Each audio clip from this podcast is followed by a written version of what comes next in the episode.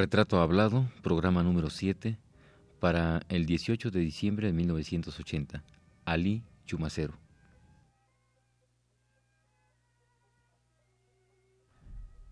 Radio UNAM presenta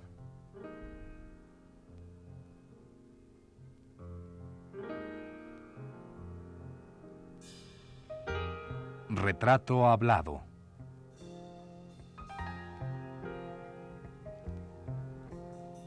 Ali Chumacero.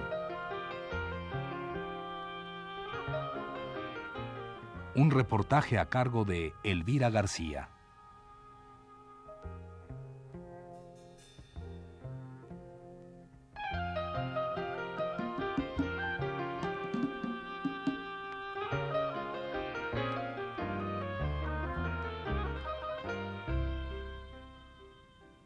Ali Chumacero es, a la primera lectura, un poeta seco, escueto, a veces difícil.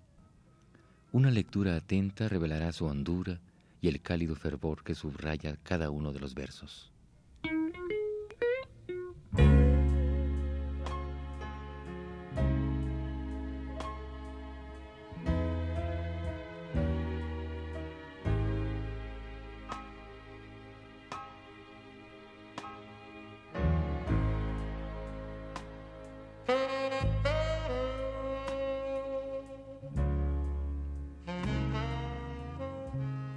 Anterior una afirmación que Ramón Shirao hace en el ensayo acerca de Chumacero, recopilado en Poesía Iberoamericana Contemporánea y publicado el año pasado. Shirao apoya su afirmación diciendo así.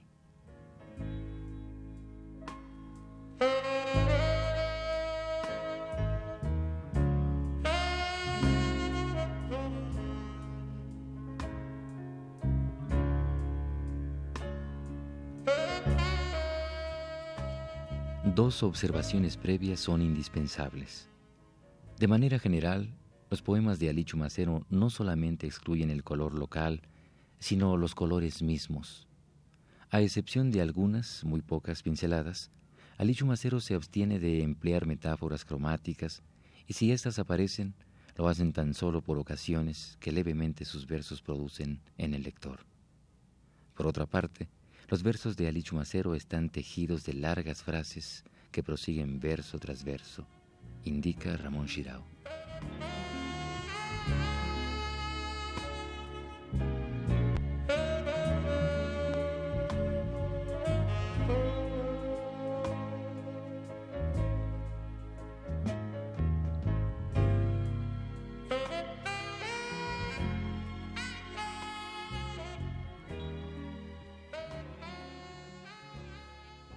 Chumacero, ¿podría haber, alguna relación entre eh, su generación y la inmediata anterior, que es contemporáneos? Concretamente, eh, usted mencionaba a, Villaurrutia, a Javier Villaurrutia y su colaboración en El Hijo Pródigo. ¿A usted concretamente le, le influencia, le, sirve de algo lo, lo hecho por Villaurrutia? Evidentemente sí. Mm, la, revista Tierra Nueva, que fue la que yo hice en mi juventud, está influida mucho por los contemporáneos. En particular por Javier Villaurrutia. Yo conocí a Villaurrutia en 1940. Años después eh, estuvimos juntos en la revista El Hijo Pródigo. Yo sí fui un gran lector de Villaurrutia y lo sigo siendo. Fue el poeta que más me interesó de la generación de contemporáneos que tanto admirábamos todos. A tal grado de que yo recopilé la obra de Villaurrutia y yo la prologué. Soy de las personas mejor enteradas en la obra de Javier Villaurrutia. En efecto, mis dos primeros libros sufren la influencia de Javier Villaurrutia su sentido de la vida, su conocimiento de lo que es la muerte, su intensidad en la relación sensual con el mundo circundante, su malicia para mirar todo aquello que le concierne como persona humana y su gusto por ciertas formas eh, vitales tienen mucho que ver con mi forma de considerar lo que es la poesía. En mis dos primeros libros hay mucho, mucho de Javier Villabrutia. Son influencias muy evidentes. No solo, claro, de Javier Villabrutia, pero en una forma preponderante de él. Después yo cambiaría de posición, cambiaría de técnica, diríamos, cambiaría de manera de escribir y haría un último libro que se llama Palabras en Reposo, en que ha quedado poco o nada de aquella iniciación juvenil. Hablando ya mm, de influencias, después de la de Javier Villaurrutia, eh, ¿cuáles otras son reconocibles por usted mismo en su obra? Muy claramente hay una influencia que es de un poeta inglés, Eliot, de un poeta francés, Peirce, y de un poeta español, Cernuda, que tienen que ver mucho con las formas de manejar la palabra, con las formas simbólicas de hacer que un verso signifique no solo lo que está diciendo, sino algo más de lo que está diciendo. En Eliot es el poeta en que yo recogí mucho de esa manera de citar una figura y darle el doble símbolo que él procura comúnmente hacer con sus personajes. En de Peirce yo tomé cierta nostalgia de un desierto sobre el cual había que levantar una ciudad.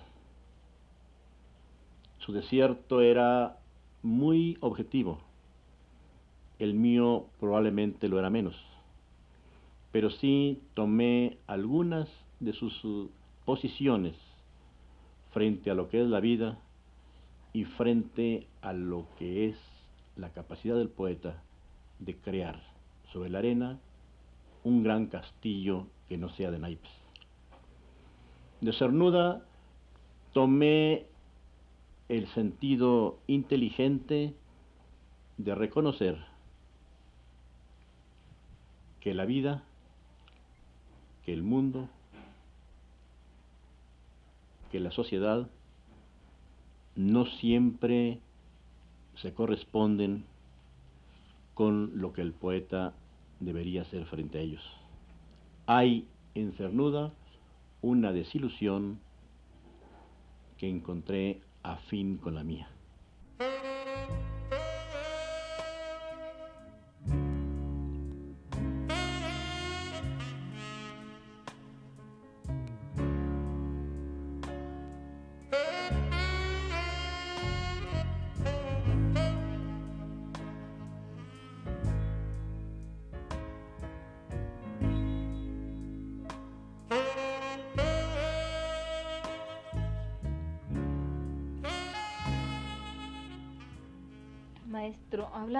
De una revista posterior a, El Hijo Pródigo, eh, yo quisiera mencionar Estaciones, que según tengo entendido, bueno, es de alguna manera hecha por Elías Nandino, entre otras gentes, eh, que también de la cual nace un grupo. Obviamente no nos podemos desligar de los grupos literarios, ¿no? Eh, ¿Qué tiene usted que ver en Estaciones? ¿De alguna manera tiene usted relación con él?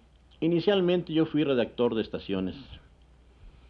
Mm, el principal fruto de Estaciones fue precisamente que dio a conocer a un grupo de muchachos, entre los cuales se cuentan Carlos Monsiváis y José Emilio Pacheco, que no tenían la revista necesaria, la revista indispensable, la revista que pudiera lanzarlos en las lides literarias. Elías Nandino, un hombre magnífico, un poeta distinguidísimo, un amigo invaluable, tuvo el acierto de abrir su revista precisamente a esos muchachos, entonces muy jovencitos, que buscaban una forma de expresarse, un lugar en que expresarse. El mayor valor de Estaciones fue, creo yo, el, haber resultado al final una revista de jóvenes, vigilados por el gran viejo que es el Elías, en que se expresaron abiertamente, inteligentemente, y son ahora personas muy consideradas y muy importantes dentro de la literatura mexicana.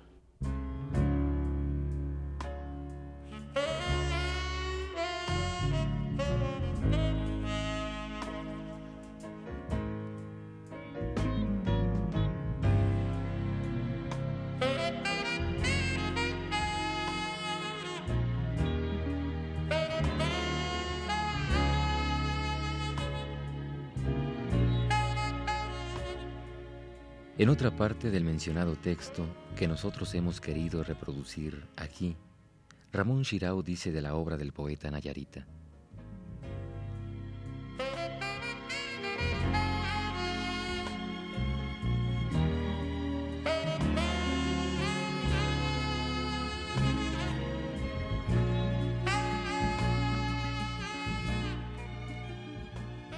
Frenado momentáneamente el río, por los obstáculos que él mismo coloca en su curso, sigue después su curso hasta el punto de que el poema adquiere una cualidad fluvial. ¿Qué origen tiene esa cualidad fluvial? Esta característica fluida de la poesía de Ali Chumacero proviene de un hecho muy preciso. Los poemas de Ali Chumacero están imbuidos de temporalidad. Son poemas del tiempo lo cual no quiere tan solo decir que en ellos se hagan múltiples referencias al tiempo, sino que su dinámica misma es la dinámica del tiempo.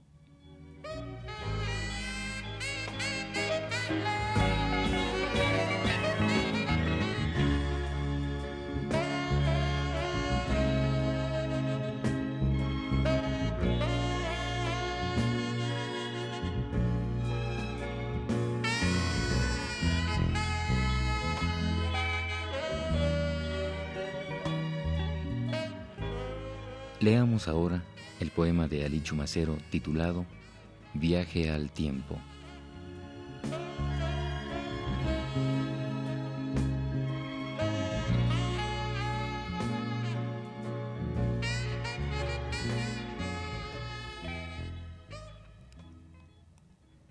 Más crueles que el amor, el tiempo y el olvido. Inmóviles viajeros, dueños de los espacios, y amantes de los rostros muertos en la ceniza, cubren de ausencia el mundo y sus continuas lágrimas. Larga fue la esperanza, la tarde y el deshielo de cristales ardidos detrás de la ventana. Perduraba la vieja fotografía, siempre eufórica de sombra y de grises recuerdos, cuando el amor sabía a oliente eternidad.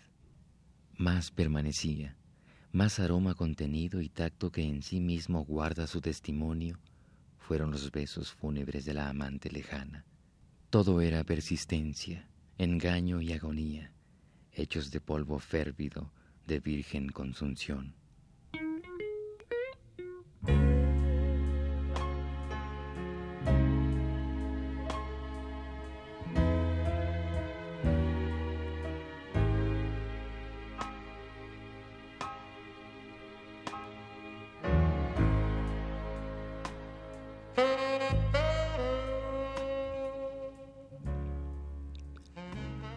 Que sobre el viento la muchacha abandona, y mundo que en sus ojos salva su doncellez.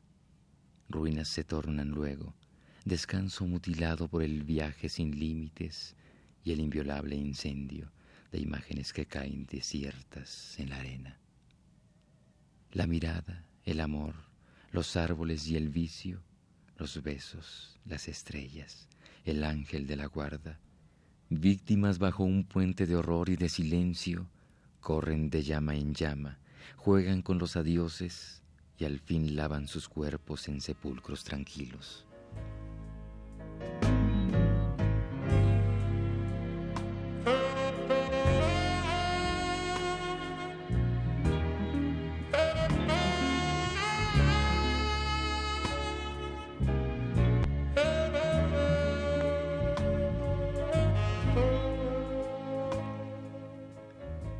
Las mujeres perdidas luchan a nuestro lado y en vano se defienden de aquel que no existe. La fatiga del hombre dormirá entre sus senos y sombra habrá de ser cuando la tierra sienta las olas submarinas de sus ojos inútiles.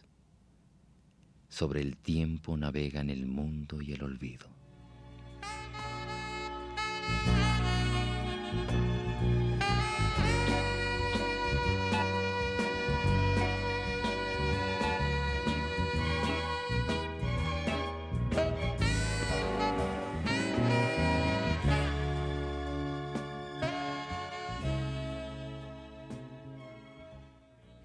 Maestro, mencionaba yo hace un rato que eh, no podemos olvidar que, la literatura se hace por grupos a veces. no es decir, la creación es, no es una creación de grupo, la creación literaria, pero eh, se dan los grupos y son bien determinados, ¿no? Eh, ¿Usted cree que es necesario formar grupos para poderse apoyar unos a otros y poder no, no crear en sí, sino darse a conocer o expresarse a nivel público? Es absolutamente necesario. El grupo es un equipo en el cual se manejan ideas comunes o más o menos comunes. Las lecturas, sobre todo entre los muchachos, se hacen en común. Y cuando no se hacen en común, el muchacho que lee un libro participa de lo que haya leído a todos los demás, entonces hacen unos vasos comunicantes. La formación de los grupos literariamente es siempre idónea, es siempre eh, afín, es siempre eh, hermanada.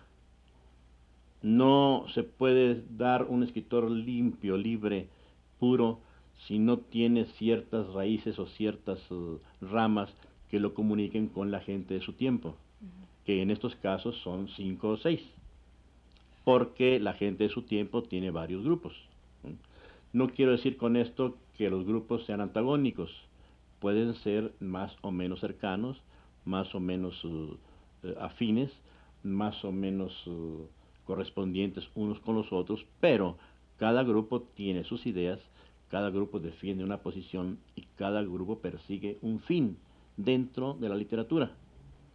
La literatura está formada en todo el mundo por grupos diferentes el escritor solitario que no se afilia a un grupo corre el riesgo de perderse, corre el riesgo de sentir endeble su vocación, corre el riesgo de retirarse antes del primer round, antes de tomar la alternativa.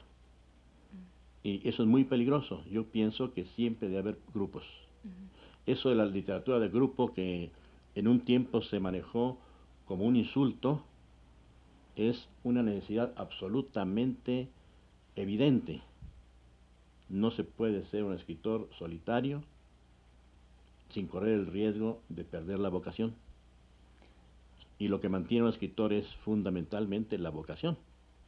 Sin ella no tiene objeto seguir leyendo libros si no es para simples solas. Sin embargo, actualmente se, se habla mucho de, de los grupos como mafias mafias literarias, ¿no? Yo lo he oído mencionar de varios críticos literarios de incluso mm, los mismos escritores que hablan del grupo contrario al mío o el grupo que piensa así asado. es decir, la mafia, utilizando esta palabra, significa mucho, ¿no? Ya no es el grupo que me va a dar posibilidades de, sino es el, de alguna manera el grupo que si no estoy en este no hago nada. Sí, mafia literaria significa que un grupo ha llegado a tomar los medios de producción. Esa es la mafia. Mafia significa que ese grupo no deja entrar a su círculo a otras personas que no fueron parte de él. Si ese grupo no tiene los medios de producción, me refiero a medios de producción, la posibilidad de manejar un suplemento, una revista, ese, ese grupo se convierte en mafia. Desgraciadamente, eso ha sucedido y eso sucede y eso sucederá. ¿Y limita esto a la producción literaria de los jóvenes que no, desgraciadamente, o no sé cómo llamarlo, no pertenecen a un grupo? Lo limita, obviamente. Pero generalmente el, dueño de, los medios de producción, los medios de, expresión, para ser correctos, los medios de producción o de expresión, son gente afín y lógico es que no dejen penetrar en su, en su recinto a personas que no comulgan con lo que ellos piensan. la palabra mafia es una palabra denigrante que significa que el grupo que la forma es la que tiene posibilidades mecánicas de expresión. La mafia primera que se creó fue la de novedades, a la que yo pertenecí.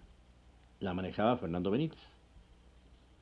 El límite de, columnas, de páginas, de cuartillas, estaba ya dado y no era posible de ninguna manera dejar entrar a otro grupo.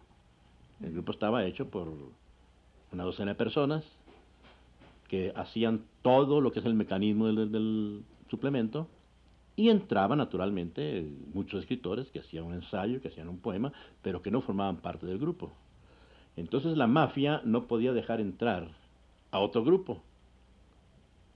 Obviamente porque ni tenía espacio y porque probablemente ese grupo tenía una, una, idea sobre la literatura diferente a lo que ya la mafia tenía. Después la palabra mafia fue corriéndose y ahora se dice la mafia de la onda, la mafia del universal, la mafia de... Es decir, de todos aquellos que tienen la posibilidad de expresión, que tienen los medios en las manos y que son determinantes para que aquel entre o no entre. Generalmente dejan que un poeta distinguido diga eh, su palabra en, en, una cuartillita en, dentro de las páginas de esa, de esa publicación. Pero no es posible ni es ni es eh, necesario ni es eh, aconsejable que un grupo que tiene un medio de expresión deje que se cuele todos los demás que van a cambiar la, el concepto de lo que es la literatura en aquel grupo. Si cada quien tiene un concepto de lo que son las letras, de lo que es el arte. Al reunirse cinco o seis que coinciden, forman un grupo. Si ese grupo logra tener el dinero suficiente o la, el apoyo suficiente para publicar una revista o un periódico, pues ese grupo se constituye en mafia. Esa es la mafia. En ese sentido hubo mafia contemporáneos, que ya se usó la palabra, hubo mafia en El Hijo Pródigo, para citar dos, revistas muy importantes, hubo mafia en el suplemento de novedades. Y podría haber mafia envuelta de Octavio Paz. Solo que Octavio es más generoso abre más las manos y deja entrar ahí a gente siempre que garantice su calidad estética, su calidad literaria. Entonces, eh, tratando de ver eh, estos tres puntos que usted ha mencionado, la mafia de contemporáneos, la mafia de, del hijo pródigo y la de vuelta en este caso, y las futuras, eh, bueno, viendo estos tres puntos que usted ha mencionado, ah, ya a distancia, juzgándolos, las mafias han sido benéficas para la literatura mexicana. No solo benéficas, son indispensables. Si un grupo de escritores católicos en Francia se reúne para hacer una revista, no van a dejar que se cuelen todos los comunistas que hay allí, en Francia, en París. Pero es absolutamente claro que no los van a dejar entrar. Entonces la mafia de los católicos. Si un grupo de comunistas hace una revista, no van a dejar que entren los existencialistas, así nomás. La revista Temps Modern de, de, Sartre, pues no deja que entre cualquiera a escribir allí, obviamente, es una mafia. Es decir, la mafia es el grupo que tiene en sus manos la posibilidad de, expresarse. Ahora, los que no tienen la posibilidad, independientemente de la calidad, están contra la mafia. Generalmente son muchachos de segundo orden, que tienen poca vocación, que carecen de vocación, que no han leído muchos libros, que no saben mucho de lo, de lo que se trata, y entonces ellos quieren entrar, traspasar el muro y el muro de Berlín es muy difícil, hay que saltarlo arriesgando la vida. Entonces, de esa manera, la mafia es, es un grupo necesarísimo en la creación literaria. Revista como Letras de México fue una revista más amplia. Revista como El Hijo Pródigo fue una mafia, un grupo. No quiero hablar más de Letras de México porque yo, fui incluso director pero la diferencia entre el hijo pródigo y, y Letra de México es muy palpable. Entonces, lo que es necesario es que todos los grupos sean mafia, que todos los grupos sean, sean capaces de eh, tener un medio, de expresión. Porque no tiene objeto de que se reúnan cinco escritores jóvenes a conversar, hagan, una política oral entre ellos y no sean capaces o no, sean, no tengan la posibilidad de decirlo por escrito lo que está diciendo aquí. Y si recurren a, a una mafia, la mafia les cierra la puerta. O los deja entrar por cuenta gotas, por simple aceptación de la calidad de aquel muchacho. Pero no como grupo. Porque no hay que olvidar que los grupos son siempre una expresión de un concepto de la literatura. Más o menos compartido. Nunca se comparte de una forma total, pero hay cierta tendencia en la, la cual todos están de acuerdo. Y puede ser un grupo de tres o un, un grupo de quince. Cuando logran expresarse, se cierran. Y ya está bien que la mafia la estén siempre denigrando. Ahora, ¿cuál es la mafia? ¿Cuántos hay ahora en México? Pues las que publican aquí, los que publican allá, son puras mafias. Es decir, son grupos cerrados que difícilmente dejan entrar a otros que no forman parte de su grupo.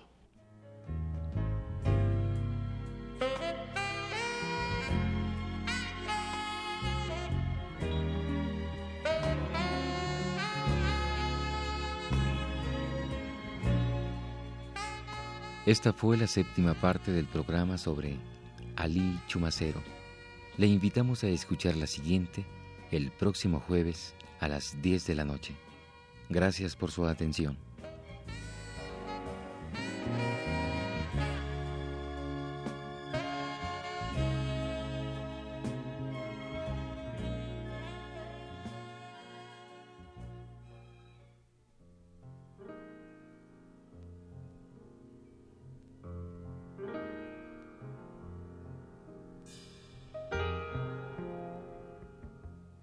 UNAM presentó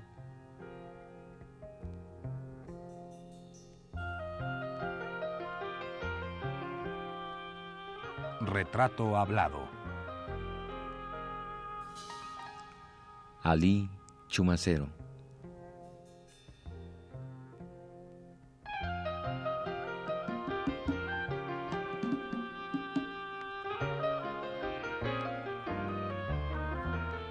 Un reportaje a cargo de Elvira García.